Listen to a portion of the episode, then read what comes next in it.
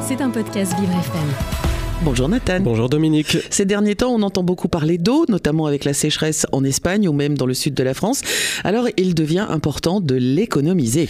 En effet, Dominique, on le sait, l'eau potable n'existe pas en quantité infinie et avec le réchauffement climatique, il y en a de moins en moins. Mais nous, on aimerait avoir de l'eau sous la main jusqu'à la fin de notre vie, comme le dirait un certain Jean-Claude Van Damme. l'eau.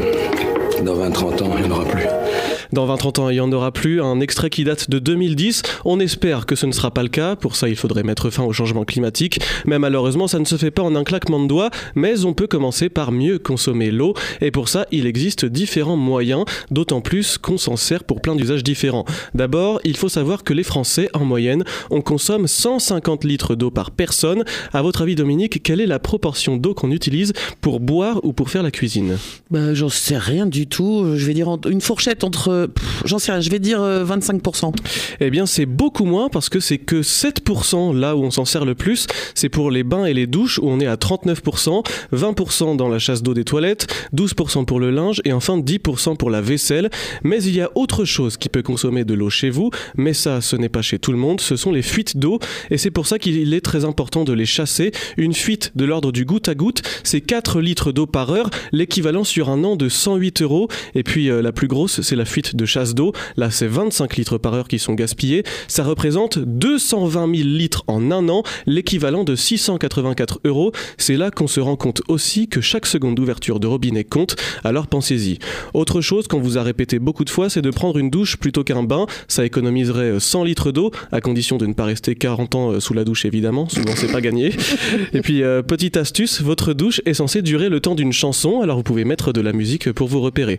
Autre chose qui fait économiser de l'eau pour la douche, ce sont les tout nouveaux mitigeurs dits thermostatiques, ceux où le débit d'eau et la température ne sont pas reliés. Une fois que vous avez réglé la température, ça ne bouge pas. Avec cela, on évite de perdre de l'eau pendant qu'on cherche la bonne température. Ah oui, alors ça, ça me, ça me rend dingue, ça.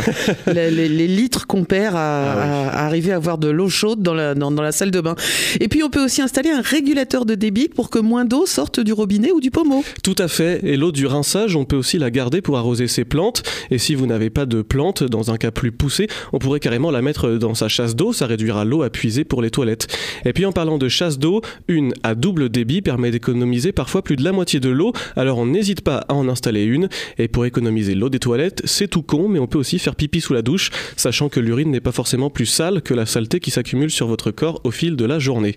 Et le mode économie du lave-linge et du lave-vaisselle, c'est top aussi. Et alors, c'est assez surprenant, mais faire la vaisselle en machine consomme entre 15 et 19 litres d'eau, alors que si vous la faites à la main, c'est beaucoup plus, entre 30 et 80 litres.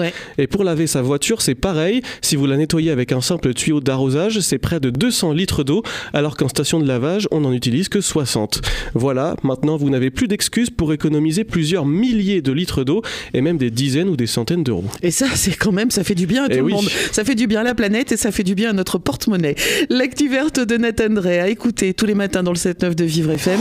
C'était un podcast Vivre FM. Si vous avez apprécié ce programme, n'hésitez pas à vous abonner.